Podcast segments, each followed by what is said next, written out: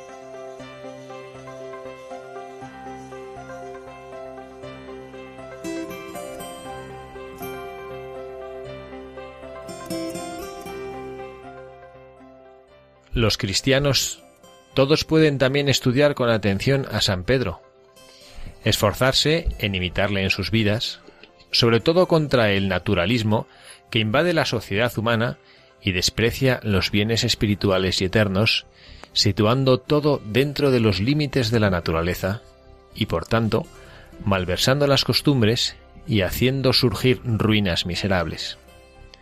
San Pedro de Alcántara, con su estandarte levantado de la perfección evangélica y de su admirable penitencia, aparta a los que se encuentran en los peligros de malos y torcidos caminos, y prepara la senda del Señor, que siempre recta y hermosa, hace pasar una vida feliz al sustraerse a todo lo terreno, evitando lo ilícito y moderando el uso de lo lícito, y hace apetecer lo celestial y suplicar, condúceme al camino eterno, es decir, al camino espiritual que conduce al cielo, que no tiene fin y cuya felicidad es eterna.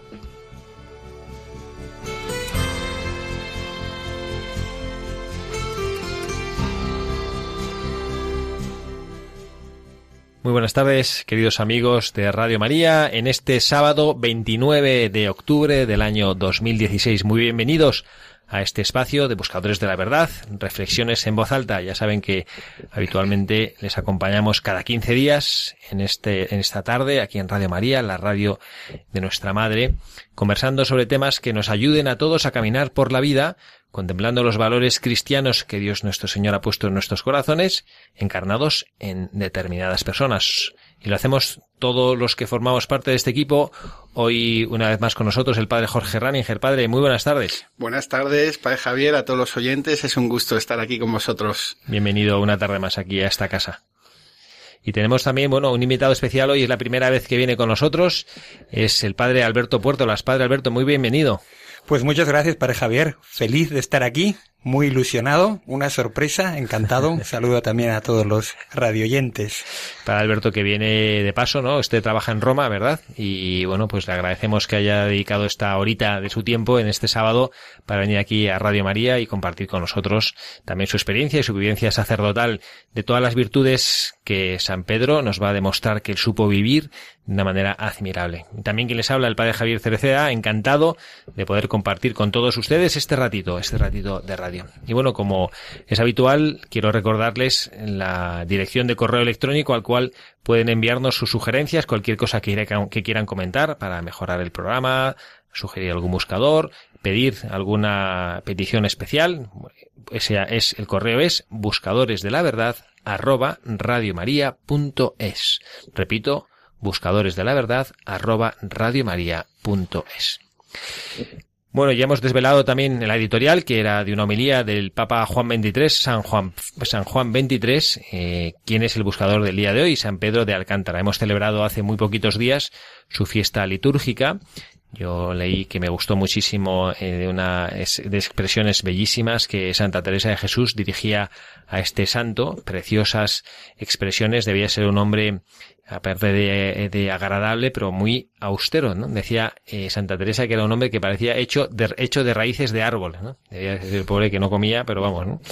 Y bueno, pues vamos a dedicar un ratito a escuchar la biografía de San Pedro y luego pasaremos a, como siempre hacemos, a conocer algunas de sus virtudes, como nosotros los llamamos, esos mensajes para nuestros buscadores.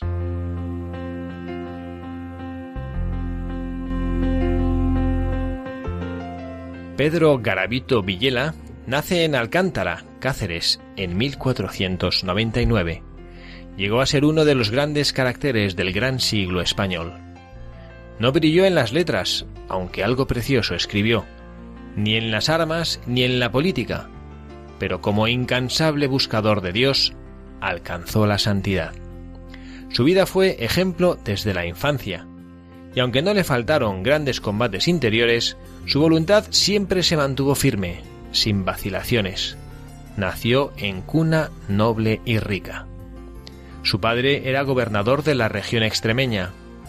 La desahogada economía de la familia le permitió estudiar en Salamanca, después de haber cursado los estudios elementales en Alcántara. A los 15 años había concluido el primer curso de Derecho. Con su formación humana, también se incrementaba su vida espiritual por la oración y los sacramentos. De joven definió su orientación de vida al ver pasar por delante de la puerta de su casa a un franciscano descalzo de reciente reforma. Decide entonces abandonar el hogar y tomar el hábito franciscano. De 1519 a 1522, a pesar de su juventud y de no ser todavía sacerdote, lo nombran guardián del convento de Badajoz. Dos años más tarde fue ordenado sacerdote y meses después elegido superior de Robledillo. De allí pasó en 1528 a Plasencia y desde 1532 a 1535 residió en La Lapa. Tenía solo 25 años cuando empieza su vida apostólica por tierras de Extremadura y se hace conocida su aptitud para los distintos cargos de la orden. Era caritativo, humilde, vigilante, atento a los intereses materiales y espirituales, primero como guardián de varias casas, después como consejero provincial, visitador y comisario general. Funda conventos en España y Portugal, viaja constantemente, es excelente director espiritual. Despierta el fervor de sus hermanos franciscanos y crea dentro de la orden una nueva rama, los descalzos alcantarinos, nombre que se le diera en honor a su fundador. El Papa Pío IV le confirmó en 1562.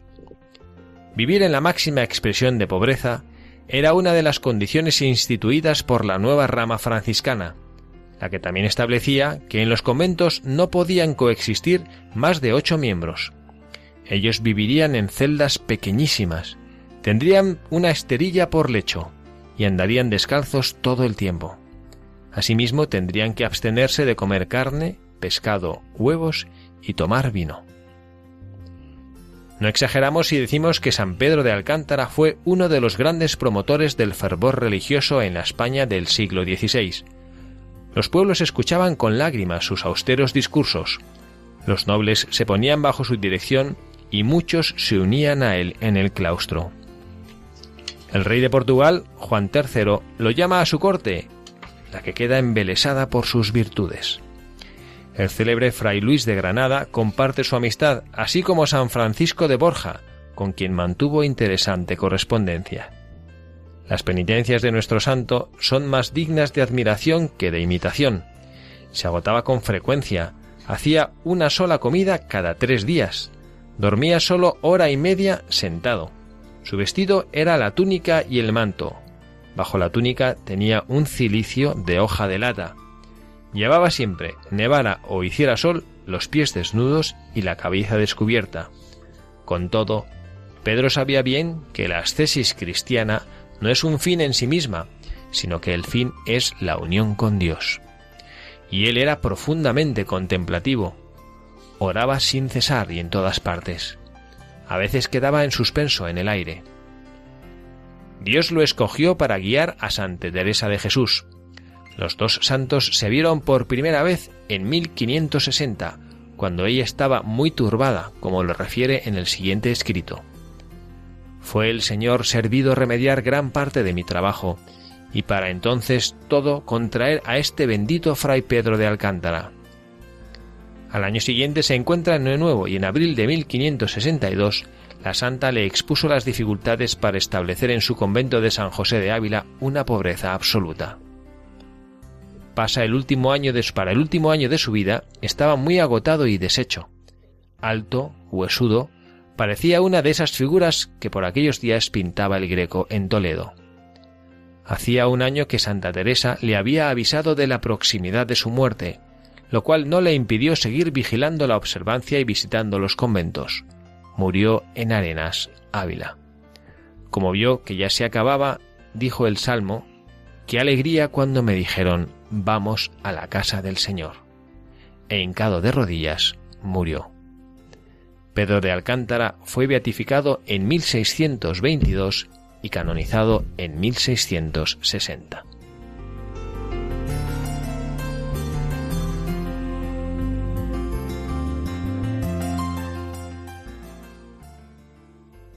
Bueno, yo no sé, aquí los, mis hermanos sacerdotes eh, que están aquí como muy interesados y les he visto ahí leyendo y tomando notas en esta, de esta biografía de San Pedro si era un santo conocido para ustedes. ¿eh? Yo creo que el padre Alberto eh, me, ha, contado llegando al programa que, que es un santo que le tiene particular devoción. Bueno, para Javier, pues como, como todos los santos, ¿no? Como todos los santos. Ahora estaba pensando, ahora que, pues, eh, nos decía que era, pues, difícil de, de imitar, más fácil de admirar, mm, que realmente, pues, de eso se trata, no se trata de, de, de imitarlo a él en su época, eh, con sus circunstancias de vida, porque pues al final cada uno de nosotros tenemos las que Dios nos ha regalado, sino que se trata más bien pues de, de admirar cómo Dios se hace presente en la vida de una persona. Eh, yo ahora estaba pensando, si me permites, ¿no? Eh, en lo personal, aunque yo tengo ya cierta edad, me acabo de ordenar sacerdote hace menos de un año y estaba yo un poquito nervioso eh, un, un, rato antes de la, de la misa de ordenación, que además se, se retrasó un poco. Y tuve una luz muy hermosa del Señor que me decía, mira, Alberto, no te tomes muy en serio, que aquí el protagonista soy yo, soy yo. Y esto es lo que uno pues ve reflejado en la vida de, de estos grandes santos, que finalmente pues más allá de sus aptitudes, de su cultura, de sus circunstancias, pues han sabido dejar a Dios ser Dios en la propia vida. Y eso es algo realmente muy hermoso. Bueno, yo realmente este santo lo conozco hace muchos años. Yo, eh, mi familia, en, en, el verano íbamos a un pequeño pueblo cerca de Ávila que se llama Montbeltrán, que queda en un valle de cinco villas. Y cerca de ese valle hay un pueblo que se llama Arena de San Pedro, que es un pueblo un poquito más grande, y un convento eh, que queda a la salida del, del pueblo es el convento de San Pedro de Alcántara, donde está enterrado este santo. Y durante muchos domingos que íbamos allí, íbamos a misa dominical a ese convento y realmente les voy a contar una experiencia que hace mucho tiempo no recordaba. Cuando íbamos a misa, eh, íbamos todos los hermanos, somos seis hermanos con estos padres, había otras familias, la capilla no es muy grande, pero había un monje que participaba de la misa. Pero el monje eh, estaba con su capucha arrodillado toda la misa. Solo se levantaba para rezar el Padre Nuestro y luego para ir a comulgar. Y el resto del tiempo de rodillas. Y yo siempre me admiraba. Decía, "Jo, qué, qué hombre, qué oración, qué profundidad y con, con mucha humildad. Y, y ahora que vuelvo a releer esta, esta biografía, pues esa humildad que al final es la que, la que abre el camino a toda la santidad en la vida, ¿no? Esos caminos, no hay, estoy seguro que no hay santo sin humildad. Y yo creo que esta vida tan abnegada, tan, tan entregada, a veces tan dura, está basada en la humildad, no hay otro camino. Esto es lo que me hace recordar esta experiencia hace tantos años en este convento de San Pedro de Alcántara cerca de San Pedro. Pues como saben nuestros oyentes, en esta parte de nuestro programa nos dedicamos a analizar el, mensaje que este buscador de la verdad, a mí me gusta muchísimo cuando en una biografía preparamos la biografía y en el texto de la propia biografía menciona explícitamente que era buscador de la verdad. Bueno, en el caso de San Pedro de Alcántara, el, texto que hemos leído exactamente decía que era un incansable buscador de Dios. Y a mí esto me, resuena porque creo que todos nosotros, si no lo somos, debemos ser buscadores de Dios en nuestra vida. Dios es la verdad con mayúscula. Y bueno, pues nos gustaría analizar determinadas virtudes que no son privativas de San Pedro de Alcántara, pero que él parece que las vio bien, de tal manera que pues las podamos aplicar en nuestra vida y ver nosotros, cada uno en nuestra circunstancia, cómo podríamos vivir y avanzar con más firmeza, iluminando el camino cuando vamos hacia Dios, iluminar nuestro propio camino con esas virtudes que Dios, eh, como decía ahora el padre Alberto, que me ha gustado mucho como lo ha dicho él, ¿no? Tú no importas, si al final importante soy yo. Esto nos cuesta mucho entenderlo, también a los sacerdotes. ¿eh? Y una de estas mm, virtudes a analizar, que a mí me gustaría que comentáramos ahora entre los tres, es el primero de ellos, la, esa, esa mortificación, esa austeridad, esa penitencia. Esto es una cosa que en la vida actual, en el siglo XXI, suena rarísimo, rarísimo. Yo creo que las personas que nos están ahora escuchando lo conocen. Aquí en Radio María, pues eh, tenemos eh, un conocimiento de lo que significa esta penitencia en la vida espiritual. Pero hay los jóvenes, yo tengo el recuerdo de, de una eh, convivencia que hice con jóvenes universitarios de un colegio mayor hace ya por lo menos 10 años. Y hablando de estas cosas, un sacerdote que estaba conmigo, que tenía una hermana carmelita, mencionó que, lleva- que su hermana que llevaba una disciplina. Y había un chico que le preguntó, vale, pero eso de una disciplina, ¿qué es? Así como con curiosidad. Y cuando le explicó lo que era, el chico puso una cara desencajada, ¿no? Pero eso, pero eso es medieval. Pero eso es, pero su hermana no está bien. Bueno, el padre, el padre sacerdote se puso como una, como una moto, ¿no? Porque le molestó, le molestó que, que, que, que, que- casi casi dudara de la salud mental de su hermana porque llevara, llevara una penitencia, ¿no? Y a mí, que, eh, bueno, podríamos ahora como reflexionar un poco, ¿no? ¿Qué, qué es lo que aporta eh, esta virtud de la mortificación de la penitencia en nuestra vida? Eh, ¿Ha pasado de moda, Padre Alberto? ¿Usted cree que esto de la mortificación de la penitencia es una cosa medieval eh, que ha pasado de moda? Hombre, para Javier, pues yo creo que basta levantarse por la mañana, salir de casa o casi sin salir, ¿no? Y tener que enfrentar eh, las circunstancias que todos vivimos de lo cotidiano para darnos cuenta de que pues esas eh, pequeñas mortificaciones pues a veces no hace falta inventárselas, ¿no? No hace falta inventárselas porque vienen solas, vienen solas. Yo estaba pensando ahora mientras le escuchaba, em, pues cómo cualquier virtud, y también en este caso la de la mortificación o la penitencia, pues no se puede separar del, del auténtico buscador, porque nosotros, pues tenemos que ser buscadores de la verdad, pero el gran buscador es el Señor, ¿no? Y es Él el que, el que estará en nuestro encuentro. Y cuando hay una vía de oración como la que tenía San Pedro de Alcántara, pues entonces sucede que uno poco a poco empieza a darse cuenta eh, de que las cosas que vives, incluso aquellas que te cuestan un poquito más, son un regalo, son un regalo. Y, y creo que eso es algo de nuestra verdad muy hermoso que va, que va creciendo en la medida en que tú pues te mantienes abierto a la acción de Dios y es ir pues eh, descubriendo como todo, lo bueno y lo malo, pues es una oportunidad o es una mediación de la, de la obra de amor de Dios en la propia vida. Y que, pues al, al hacerlo, vas abrazando casi con gusto, con cariño, vas agradeciendo, sobre todo a mí me encanta esa oración del Señor en el Evangelio cuando le dice, pues yo te agradezco Padre, porque así te ha parecido mejor. Y creo que esa es una oración muy hermosa que podemos repetir todos los días. A mí en lo personal me, me ayuda mucho. eh, y me ayuda pues a abrazar esas cosas que son ciertas renuncias de mí mismo que yo no elijo, pero pues que me llevan a, encontrarme con la verdad, conmigo mismo, a encontrarme con Dios en mi corazón. Pero Yo, eh, como han dicho mis dos hermanos sacerdotes, creo que, que hay que saber ir en este tema al buscador de la verdad. O sea, cuál es la razón por las cuales uno pues busca o hace o camina en la vida y de repente cuando surgen estos momentos que, que se llaman mortificación, que hoy en día dices mortificación y la gente se desmaya casi, ¿no? Porque parece que te van a clavar algo, pero bueno, pues es que mortificaciones hay tantas en la vida, pero hay que saber para qué son o cómo son. O sea, esto si lo explicamos así, todo el mundo pone cara de interrogante, pero, pero por ejemplo, si yo digo, un ciclista que todos los días se tiene que levantar a las 5 de la mañana, tiene una dieta estricta, no, otro paso más. Tiene que hacer todos los días 100 o 150 kilómetros en bicicleta.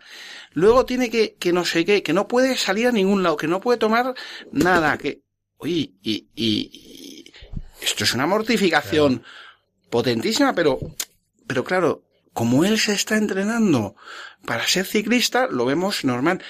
Pues es que nosotros tenemos algo mucho mejor. Es que estamos buscando encontrar a Dios y a veces para encontrar a Dios tenemos que pasar por estas mortificaciones que se manifiestan de muchísimas maneras. O sea, el ver a tu marido, a tu mujer, que te ponen caras un poco de que, joder, vaya pesado otra vez, tengo que dar", pues es una mortificación. O el tener que ayudar a los niños, o oye, pues hacer tantas cosas que surgen, ¿no? Yo creo que esto de la mortificación es parte esencial y, y parte propia de nuestra vida cristiana. Hay una especie de, de aura oscurantista en torno a esta realidad que la sociedad parece que la pone, ¿no? Recuerdo, no sé si recuerdan aquella película tan hecha con tan mala baba del Código da Vinci, ¿no? Como presentaban aquel, eh, con el monje oscuro y rarísimo que lo presenta con muy mala baba para que, para, para que fuera una persona que te que te recha, que generase rechazo, cómo se flagelaba y como él era un hombre malvado también, ¿no? Esa- y, y esto parece que es lo que rodea la, la, la, la- imagen de la mortificación, ¿no? Pero a mí me ha encantado el ejemplo que ha puesto el padre Jorge. A mí me venido a la mente este nadador Mike Phelps, ¿no? que, que, es, que yo creo que ha sido el nadador más, eh, más eh, condecorado y con más medallas en la historia de la natación mundial. Y yo recuerdo la primera vez, porque este ha participado, corríjame, eh, como en cuatro Olimpiadas, si no me equivoco. Cuatro, cuatro. O sea, que la primera vez que ganó una, una, una medalla de oro fue, pues hará, pues cuatro, doce, eh, doce años, ¿no? Y, y yo recuerdo que le hicieron una entrevista, pues porque había, pues, pues, arrasó, o sea, la primera vez que participó arrasó, no sé cuántas medallas ganó, ¿no? Y le preguntan, bueno, ¿y qué va, y, y qué vas a hacer, eh, para, para, para, como para homenajearte a ti mismo, como para darte un premio a ti mismo? Y dijo, tener, no sé qué dijo, como una semana de vacaciones o algo así. Y entonces el periodista le preguntó, ¿cómo? Y dice, sí, sí. Es que desde que tengo memoria no he dejado un solo día de mi vida de nadar ocho horas. O no sé si ocho horas o las que fueron, ¿no? Pero ni un solo día de su vida, o sea, ni el día de Navidad, el que es un americano, ni el día de Thanksgiving, ni el día de nada, ni el día de su cumpleaños, se había perdonado. Entonces, tiene razón lo que dice para Jorge. O sea, que es que el tema de la mortificación parece que es como una cosa privativa de los religiosos así, que no, que no, es verdad que, que en la, la mortificación este hombre la vivía, o los ciclistas, que también tienen una vida durísima, ¿no? Eh, no hay que irse tan lejos. Yo, pues, en el colegio en el que yo trabajo hay alumnos que de pronto se encandilan con el fútbol y son chicos que son buenos, o sea, no como para ser profesionales, pero como que son buenos y se apuntan a un equipo de fútbol federado que tienen que jugar tres eh, días, dos horas de entrenamiento, más lo que tardan en ir, más los que tardan en volver, luego cuando juegan el partido de fútbol, que pueden jugar en cualquier sitio de la provincia de Madrid, que pueden estar a, a 80 kilómetros de su casa, y anda que eso no es mortificación. Ahora, pero, pero ¿por qué lo hacen gustosamente? No por el sacrificio que supone estar una hora entrenando y luego la lengua afuera. Lo hacen gustoso porque te permite eso llegar a un fin, ¿no? Que es jugar al fútbol, que es lo que te gusta, ¿no? O nadar bien, que es lo que te gusta, ¿no? El ejemplo es perfecto. Porque eso es la mortificación, ¿no? La mortificación por la mortificación, es decir, yo voy a estar, no como ahora decía, ¿no? Que a mí me impresionó, yo no sabía que los que estos franciscanos alcantarinos, o sea, que no tomaban ni carne, ni huevos, ni nada, ¿no? Y uno dice, ¿esto por qué lo hacen? Como, simplemente, no sé, como para jorobarse, y dice, venga, a ver quién es el que, el que se machaca más en esta, en la vida, ¿no? Como el campeonato, a ver quién es el que más se machaca más, ¿no? Pues ahí hay algo que ellos digamos, por iluminación de Dios, que al final volvemos a lo mismo, ¿no? Olvídate de ti mismo, que aquí estoy yo. Cuando Dios te ilumina eso y cuando tú haces esa renuncia, que evidentemente te cuesta, pues te llega el fruto de una unión con Dios, ¿no? Y al final este es el fruto de la mortificación. Así es, padre Javier. Yo estaba pensando ahora mientras eh, te escuchaba en eh, pues una frase de Nietzsche. Que el padre Jorge aquí sabe alemán, que me, no sé si lo he pronunciado bien o no, pero parece mentira. Muy bien. Y una, una frase muy, que él decía, el que tiene un porqué siempre encuentra un cómo. Y al final, pues todo en la vida es por atracción y, y la vida cristiana pues es muy bella, muy hermosa. Eh, es un regalo, pero es un regalo que te, siento que hay que buscar también, el poder enlazar eh, pues qué es lo que está detrás de atractivo de las circunstancias cotidianas de la propia vida. Eh, saber, digo que la vida tiene tres dimensiones, ¿no? No dos, no solo altura y anchura, sino profundidad. Y a veces nos pasa que andamos con tanta prisa y andamos con una vida tan ansiosa que se nos olvida, se nos olvida descubrir qué es lo que está detrás de profundo en todo eso que vivimos en lo, en lo cotidiano. Y que todo es un regalo. Y que estamos llamados, yo no me puedo imaginar a San Pedro de Alcántara, si lo hubiéramos conocido, pues tan penitente, y ahora que has dicho, ¿no? Que comía tan poco y tan delgado, y la descripción que hace Santa Teresa, pero pues también Santa Teresa decía que un santo triste es un triste santo. Tuvo que ser una persona alegre, porque era una persona que estaba llena de Dios, ¿no? Y una persona que no andaba pues feliz porque se mortificaba, sino feliz porque estaba amando y porque tenía un corazón que veía, que veía cosas distintas a lo que ven los demás. ¿no? Yo, creo que cuando hablamos de estos temas siempre pensamos como en las grandes pruebas y sacrificios, ¿no? De la penitencia y la mortificación y, y todo tan, y oh, es que Dios, es que esto tenemos que hacer algo grandísimo y voy a, y dice, en una frase esta de San Pedro Alcántara, que estas te las encuentras por ahí te quedas un poco, así un poco alucinado, dice, mucho hace a los ojos de Dios quien hace todo lo que puede, aunque pueda poco. O sea, cuando escuchas esto y dices, es que es verdad, es que Dios no te dice que, bueno, ahora la gran mortificación después de escuchar este gran programa, gran mortificación, no, no. Es que Dios lo que te pide es lo que, lo poco que tú puedes hacer, hazlo. ¿Qué es sonreír a tu vecina o a tu vecino? Eso es tu mortificación. ¿Qué es acompañar al pobre que no puede, que está en la cama solo y tú ir un ratito a contarle un chiste? Pues es tu mortificación. Como dice San Pedro de aunque poco pueda. Sí, sí, efectivamente, el, el- pero hacer algo, como usted dice, hacer algo. Yo a veces pienso, cuando, cuando salimos y acabamos el programa, les confieso a, a- nuestros oyentes que, pues yo me quedo con la, con el pensamiento de esto servirá para algo, ¿no? Porque a mí me llama muchísimo la atención y, y- y la conciencia, porque a mí también me cuesta salir de mi, de mi propia mediocridad, como el Papa Francisco nos está espoleando a todos, ¿no? A que dejemos de vivir el cristianismo teórico, ¿no? Y yo pienso, bueno, esta- esto servirá, y me encanta que Padre Jorge que usted lo diga, ¿no? Me- que como motivar a la gente dice, no, oye, aplica tu mortificación. ¿eh? Eh, oyente que nos estás escuchando ahora, que aunque tenga, sea usted una abuela de 90 años, eh, tiene algo que hacer, ¿no? Y, a lo mejor su mortificación, pues, como dice el padre Jorge, es, pues yo qué sé, pues le gusta la leche con dos cucharadas de azúcar, pues una sola, pues, ¿qué, po- qué poco es? Pues a los ojos de Dios es mucho, si, lo- si se ofrece con amor, ¿no? Porque no sé cómo ha dicho ahora el padre Alberto, ¿no? Como que no, que no era, no era feliz porque se mortificaba, ¿no? Sino que se, que a través de la mortificación encontraba la felicidad, ¿no? Y yo ahora estoy leyendo, yo no sé si en el último programa lo comenté con nuestros oyentes, estoy leyendo un libro que me está sirviendo de mucho provecho espiritual, que es el libro de Dios o Nada, del cardenal Robert Sara, que es el prefecto de la Congregación para la Liturgia de los Sacramentos, creo, no estoy seguro, ¿no? Pero es un, un cardenal africano de Guinea Conakry, un hombre que tiene una vida curiosísima, llena de experiencias y de todo. Y él habla de una manera preciosa de la oración. Y entonces hablaba de la, y yo es una cosa que nunca había pensado, y decía que por qué los grandes santos oraban por la noche. Decía, el mismo Jesucristo oraba por la noche. Y decía que la oración por la noche, la virtualidad que tiene es que el mundo está como apagado. Entonces el mundo no te distrae. el domingo pasado leíamos en la, en la Santa Misa el Evangelio de Zaqueo. Y en el Evangelio de Zaqueo empieza diciendo que Zaqueo, que era bajito, no podía ver a Jesús por causa de la gente. Y esto nos pasa a veces también en el mundo, ¿no? El mundo nos impide ver a Jesús.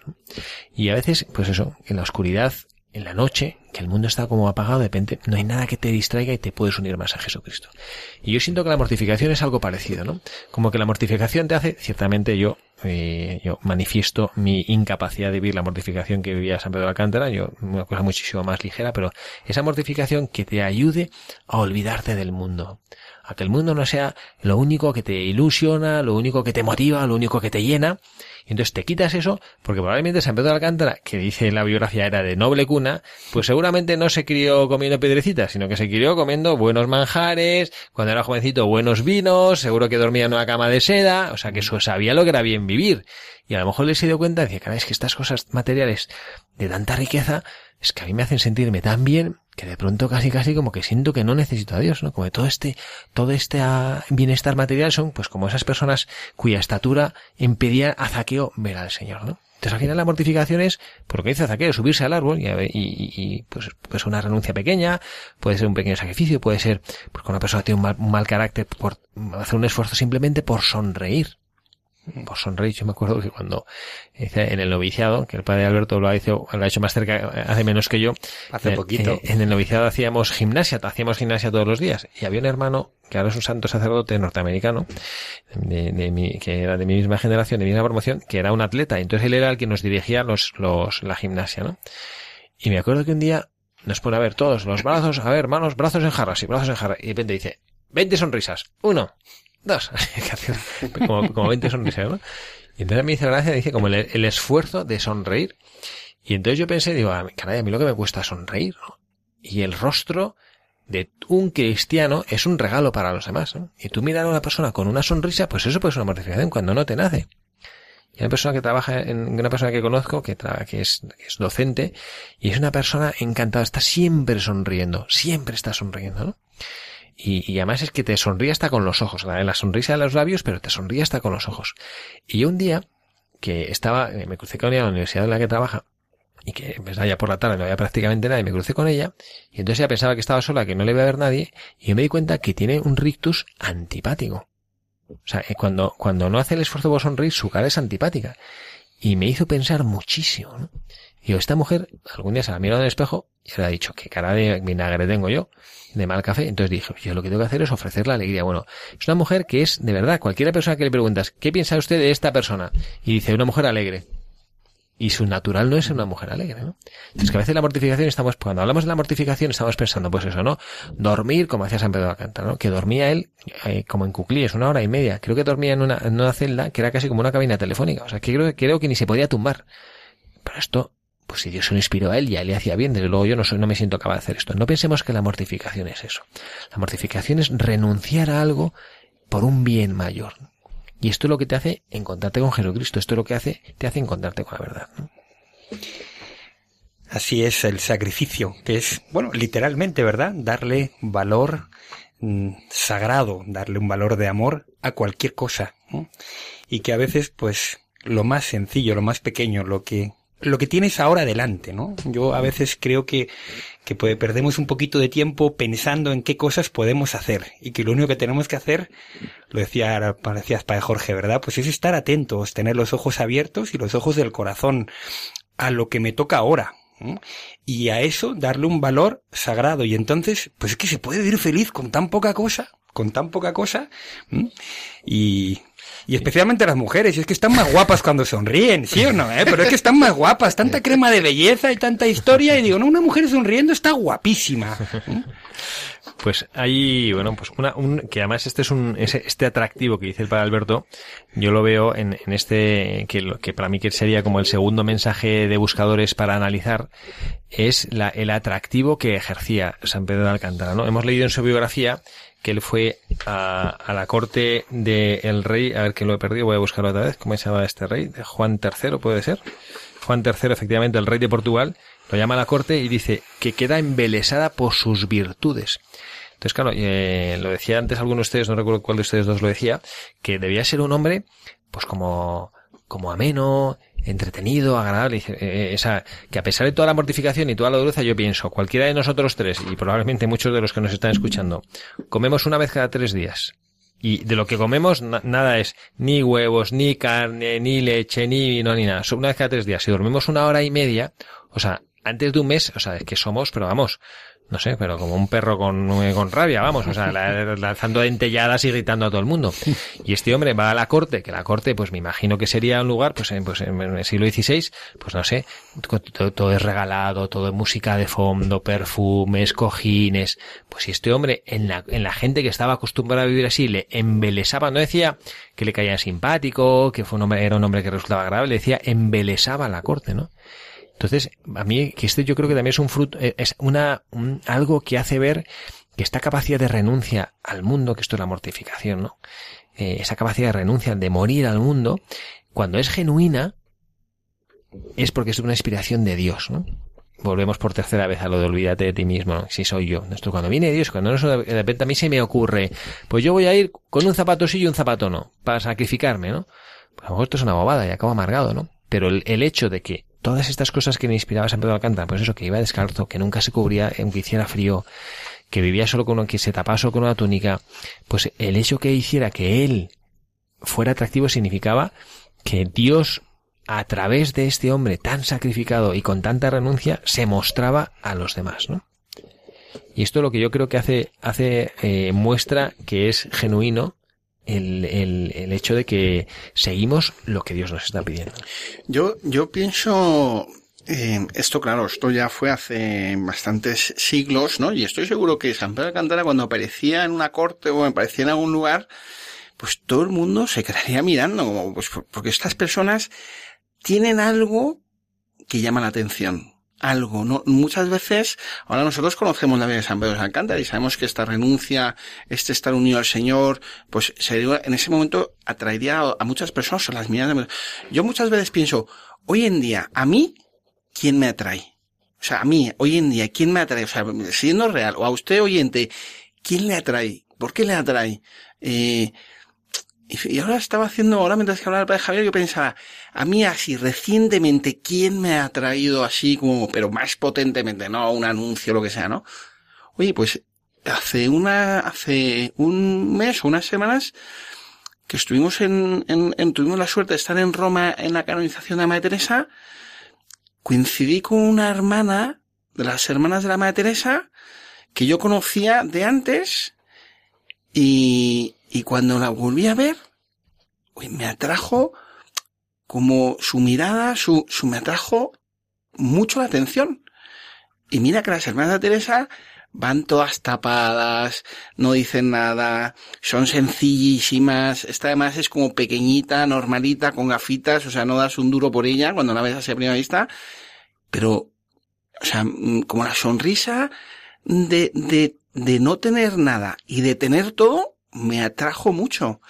Y, y recuerdo porque yo a esta hermana la conocía, además es que, es, es que así son los santos. Tenemos santos a nuestro alrededor, no nos damos cuenta, pero esta, esta monjita, que no es mi mayor, de tener 40 años o 25, le- me dice, hombre, padre Jorge, ¿cuánto tiempo? Y yo, hermana, Sister Inmaculada se llama, Sister Inmaculada, ¿cómo está? Y dice, muy bien, bien, ¿usted cómo está? Uy, pues, y yo le digo, pues rece por mí, yo estoy muy bien, muy bien, pero siempre pues en la lucha, ¿no? En la lucha por el Señor. Y ella, con una sonrisa en la cara, me dice, padre, no le niegue nunca nada a Dios. Usted déselo todo. No se quede usted con nada. Y yo me quedé como, qué cierto, ¿no? No negarle nada a Dios. No quedarme yo con nada, dárselo todo al Señor. Con una sencillez, es que te atraen. Esas personas, claro, yo luego lo piensas y dices, son personas que, que han dejado muchas cosas, o, o, pero interiormente, no materialmente también, pero, pero esas, y te llaman la atención. La verdad es que es una experiencia potente, ¿eh? Y yo, yo sí les hago, les invito, queridos oyentes, a que hagan el ejercicio. ¿Quién les llama a usted la atención hoy en día? ¿Una modelo? ¿Un deportista? ¿Un, un, un personaje? ¿Y por qué les llama la atención?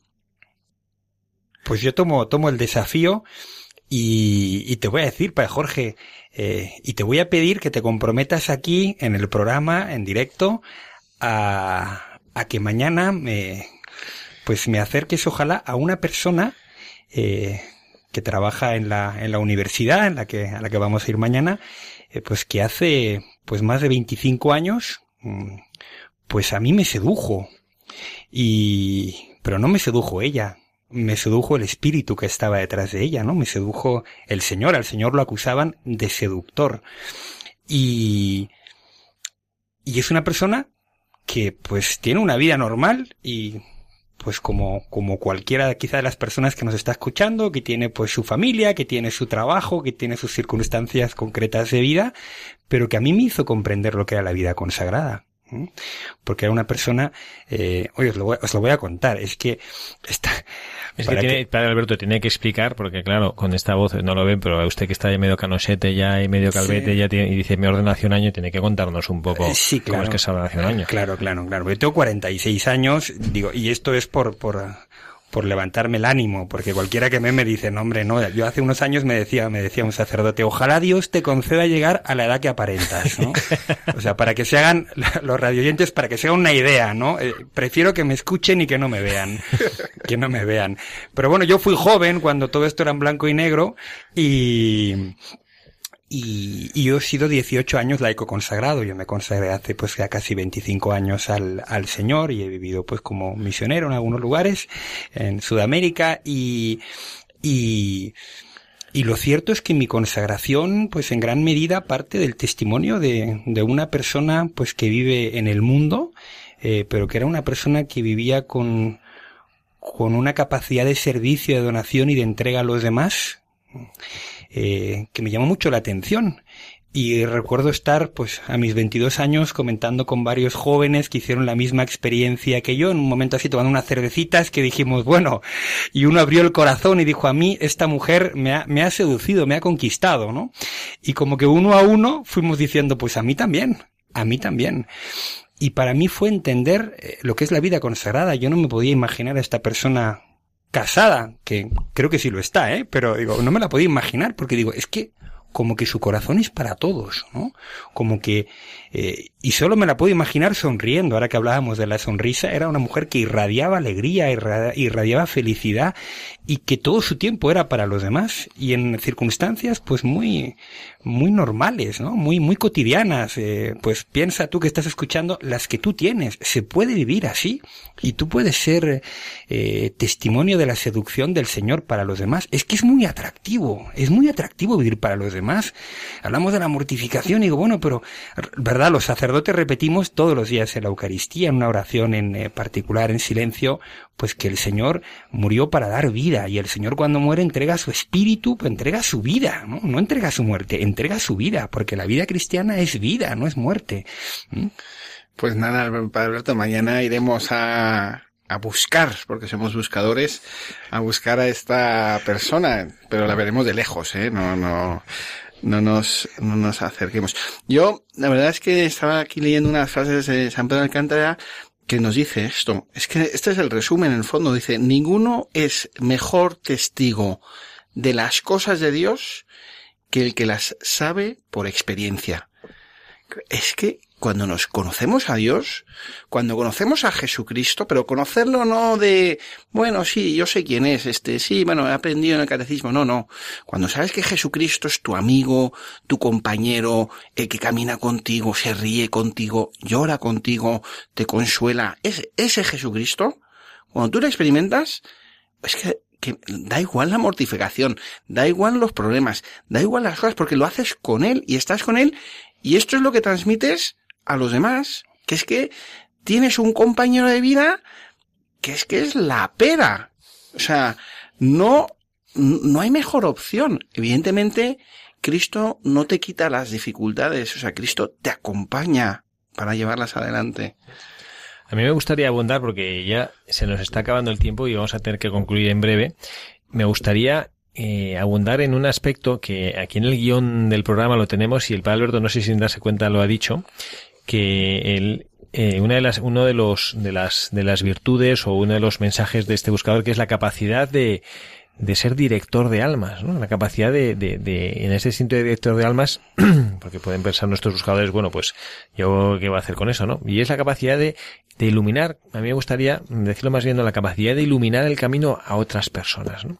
Y usted acaba de mencionarlo con esta, con esta persona que, pues, usted siente que está en, el, en la raíz, en el inicio de su vocación, de, de, de su entregarse, a- de entregar su vida a Dios, ¿no?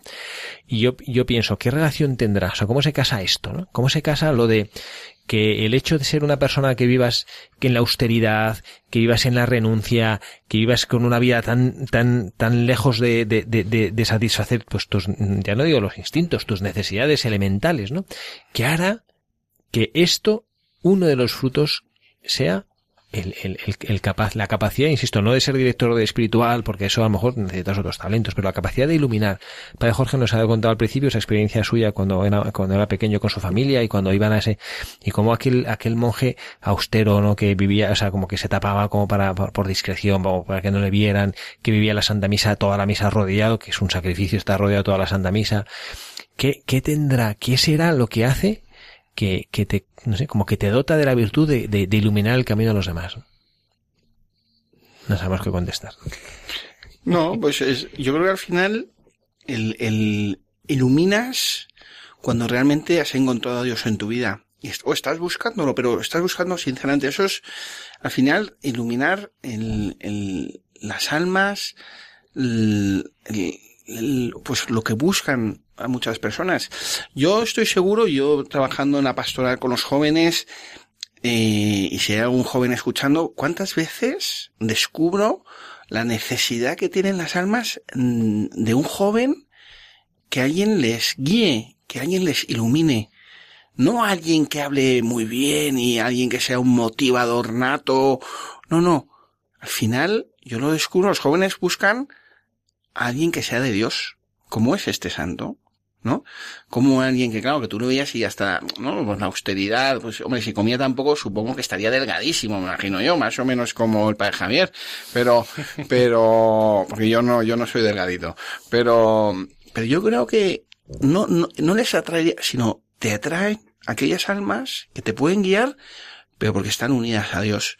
Y yo a los jóvenes, si hay alguno escuchando y dice, oye, es que necesito ayuda, oye, busca a alguien que te pueda ayudar, que te ilumine, que te pueda orientar en tu vida, que esté cerca de Dios. Porque lo necesitas, porque lo necesitamos todos. Estoy pensando ahora en, esta realidad y, la frase que nos ha eh, mencionado ahora el padre Jorge, ha citado a San Pedro de Alcántara sobre que nadie conoce mejor las cosas de Dios que el que las ha experimentado. Yo recuerdo un, un sacerdote que le tengo mucho cariño, aunque hace años que no le veo, que, participó una vez en una, campaña de promoción vocacional y salía de su foto sonriendo, que era pues una imagen muy atractiva, una sonrisa como muy atractiva, con su, con su alzacuellos y demás, y la frase motivacional para, como para, para esta campaña vocacional era, no era, mira a ver si Dios te ama, sigue el camino del sacerdocio, era, encuentra lo que yo encontré. Y a mí me, me, me gustó muchísimo, ¿no? Y me gusta ahora cuando lo pienso, ¿no? Porque efectivamente es exactamente esto, ¿no? Es decir, mira, yo no te voy a vender ninguna moto. Yo lo que te voy a decir es, esto es lo que yo he vivido. Esto es lo que yo voy a compartir. No me importa eh, engañarte, no quiero engañarte, no quiero convencerte, simplemente te digo, yo he encontrado esto. A lo mejor lo encuentras tú en tu camino también, en tu vida, ¿no? Yo he encontrado que Dios estaba llamando a mi puerta. Y abrirle ha sido la cosa más acertada que he hecho jamás. Pues tú verás, ¿no? Y esto es lo que yo también siento, ¿no? Que esto, que esta capacidad de, esta capacidad de iluminar es el hecho de percibir la felicidad de esas personas, ¿no? El hecho de decir, joder, si este, si este es feliz. Esto es lo típico que también pasa, yo recuerdo que está en la universidad, ¿no? Eh, que típica asignatura que te cuesta un montón aprobar y ves el que ha sacado sobresaliente y le preguntas, oye, ¿tú qué has hecho para aprobar, no? ¿Cómo lo has hecho, no? Entonces el que ha hecho esa experiencia, tú quieres ser como él. Y eso es lo que te dota de la capacidad de guiar, ¿no? Por eso insiste tantísimo también el Papa Francisco y aquí ahora eh, lo reflexionamos como sacerdotes y si tenemos algún hermano sacerdote escuchándonos, también le invitamos a reflexionar con nosotros en esta verdad, que el Papa Francisco además insiste que tenemos que ser alegres como, como, como sacerdotes, ¿no? Como esta persona, como esta mujer, ¿no? Y a veces nosotros, yo lo, yo lo confieso, a mí me lo dicen, además con los que trabajo en el colegio, padre, es que usted es muy serio, me dice, usted es muy serio, ¿no? Y a mí se me olvida hacer un esfuerzo porque yo soy una persona feliz en mi sacerdocio, ¿no? Y Dios me llena. A lo mejor no es una felicidad de sonrisa proficien de jiji jajaja, es que soy profundamente feliz, ¿no? Y, y vivo mi vida plena. Y, y esto es lo que nosotros tenemos que hacer el esfuerzo de transmitir, pero insisto, no, no como el marketing, ¿no? Que ahora es impresionante todo el mundo del marketing y con internet y cómo vender más y quién te busca, quién pide, quién no sé. Pues esto no es marketing, esto es vida. Y la vida es que yo soy feliz porque me he encontrado con el Señor. Y si quieres, pues aquí estoy para que, bueno, pues para compartir contigo o para ayudarte a encontrar lo que yo he encontrado, ¿no? Y bueno, pues mm, prácticamente ya eh, con esto se nos ha ido el tiempo, ¿no? El padre Alberto, que no se lo creía, decía, qué barbaridad, pero vamos a tener que hablar durante una hora en la radio, ¿no? Bueno, pues padre ya. Se nos ha pasado, no se lo creía usted. Yo es que venía con apetito, pero después de escuchar la vida, la vida del santo, pues creo que voy a tener que moderarme, ¿no? Porque aquí el padre Jorge me había prometido cena, ¿no? Y, y cena también para compartir los bienes del espíritu, porque eh, qué hermoso es cuando, cómo nos podemos iluminar cuando compartimos todos de las cosas buenas. ¿Quién no puede encontrar en su interior cosas realmente preciosas que el Señor le ha regalado, ¿no? Si busca, si escarba un poquito la verdad dentro de sí mismo. Y el compartirlo nos hace tan felices, hace tan felices a los otros. Ahora que nos ve, ahora que nos estábamos viendo aquí los tres sacerdotes aquí sentados, eh, y venimos también, bueno, tenemos nuestros trabajos, pero hemos coincidido hoy en unas reuniones largas, a veces un poco cansadas, pero yo nos miraba y decía, en verdad, qué, qué, felicidad vernos los tres, hablando de, de nuestras cosas, porque estas son nuestras cosas, las cosas de Dios.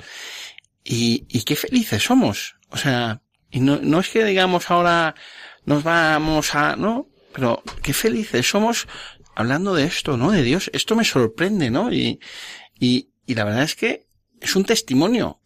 Y, y tenemos que aprender a vivir felices de las cosas de Dios, que no es tan complicado. que es que además es que es la, la fuente genuina de la felicidad. Y esto es, tiene usted mucha razón, padre. Yo lanzo, así como usted ha hecho esa propuesta de a las personas cuando hablamos de la mortificación, ¿no? De busca algo que te cueste, pero que no te que no te que te cueste y que muera en ello, sino que si es posible que beneficie a otro, que alegre la vida a otro. Yo también dejo aquí este reto, ¿no? Hablar de las cosas de Dios. No hablamos de las cosas de Dios. Es facilísimo hablar del fútbol y qué tal los jóvenes, el fútbol por aquí, el fútbol por allá, los mayores que es el tiempo, qué barbaridad, lo que veo aquí en Madrid, uf, lleva casi medio mes lloviendo sin parar, qué maravilla. Y no hablamos de Jesucristo, ¿no? Y yo también entiendo que una persona que no conoces nada o que estás en la parada de autobús esperando que el autobús se dijera uno, oye, ¿y, y tú, Jesucristo, para ti qué? Pues entiendo que no, pero cuántas personas entre nosotros que nos conocemos, eh, tantas personas yo a veces eh, pienso, yo cuando era, antes de entrar en la, en la vida religiosa, ya todavía en mi casa iba con mi madre a misa todos los días. Y, y esto lo he pensado a posteriori. Había una cantidad de personas con las que durante por lo menos un año o si no más, todos los días compartía la Eucaristía y no sabía ni quiénes eran, ni cómo se llamaban, les veía, saludaban, acercaba la paz, la paz, pero luego salías, ¿no? Y digo, qué curioso, ¿no? Que lo más grande que tenemos y que te pones en el centro del universo cuando estás en la Eucaristía y luego, pues no lo compartes, ¿no? Bueno, pues también esto es un, esto es un motivo, esto no es una mortificación, ¿no? Sino esto es una razón o algo que alegra y que llena también la vida al compartir a Jesucristo, ¿no? Bueno, Padre Alberto, muchísimas gracias. Padre Alberto Puertelas, que está aquí con nosotros en este programa de Radio María este sábado. Volverá pronto usted a Roma a seguir ahí sí, con sus trabajos y su ministerio. Le pedimos que, que nos lleve en su corazón ¿eh? a todos los oyentes de este programa de Buscadores de la Verdad. Eh, le encomendamos, le pedimos que la siguiente vez que vaya al Vaticano, ahí en la Basílica de San Pedro, le pida al Señor por todos nosotros, Padre. Con la tumba de San Eso Juan a- Pablo II. Eh, Eso voy a hacer, claro que sí, claro que sí, con, con mucha alegría además. Muchísimas gracias. Padre Jorge Raniger, gracias una tarde más por estar aquí con nosotros. Es una alegría compartir lo mejor que tenemos. Y quien les habla el Padre Javier Cereceda también se despide de todos ustedes, deseándoles que pasen un feliz sábado y que mañana, el Día del Señor, nos acordemos todos los unos de los otros en nuestra oración, pidiéndole al Señor que seamos luz en el camino, en la búsqueda de la verdad. Que Dios les bendiga.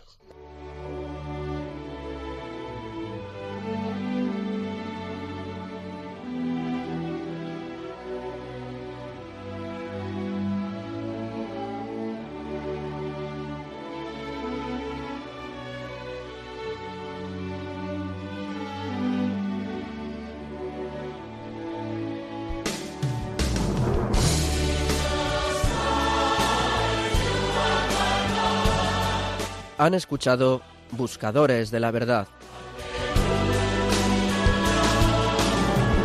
Un programa presentado por el padre Javier Cereceda.